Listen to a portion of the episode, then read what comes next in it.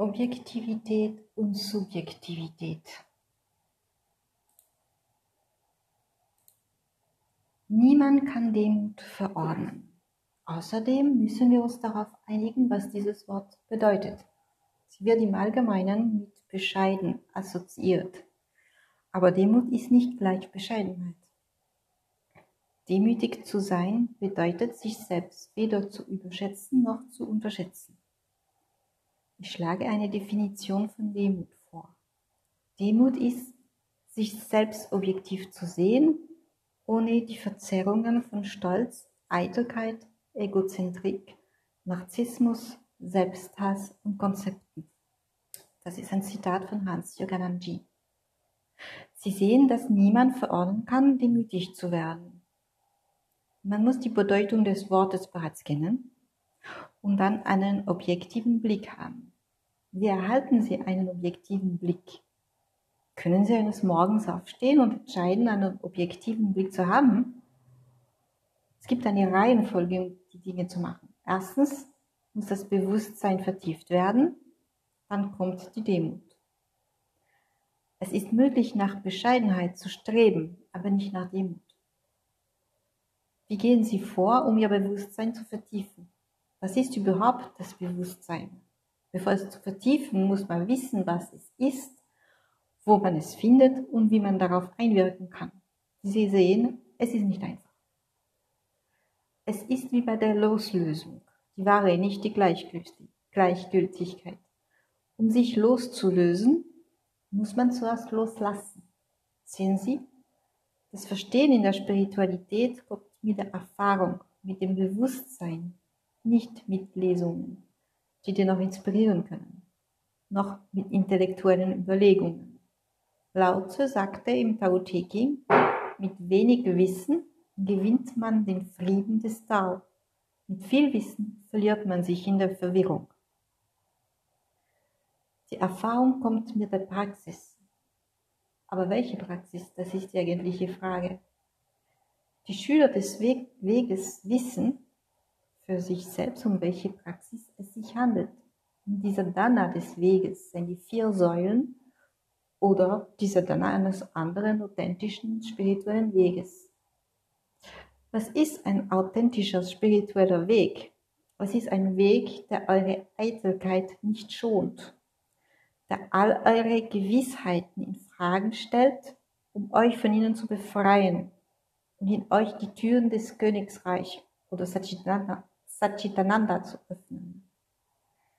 Satchitananda heißt das vollkommene Bewusstsein des, der, der Glückseligkeit. Die Glut des Bewusstseins. Das tiefe Bewusstsein ist wie eine Glut, die fast erlischt. Und die aufrichtige Suche nach den inneren Tiefen weht auf diese Glut. Das Gefühl des Friedens, der Liebe, der Zufriedenheit, die man fühlen kann, dieser Durst nach Besserem, ist diese Glut des Bewusstseins, die ihre Wärme an die Oberfläche des Geistes ausstrahlt. Wenn Sie dieses Gefühl haben, richten Sie Ihre Aufmerksamkeit so weit wie möglich auf ihn auf es. Es ist ein Botschafter des heiligen Namens oder Wort, Verb, Tugend ist da. Die richtige und die falsche Art und Weise. Das Bewusstsein des heiligen Namens, der Glückseligkeit, ist etwas, woran man arbeiten muss. Es kommt nicht wie Regen im Herz.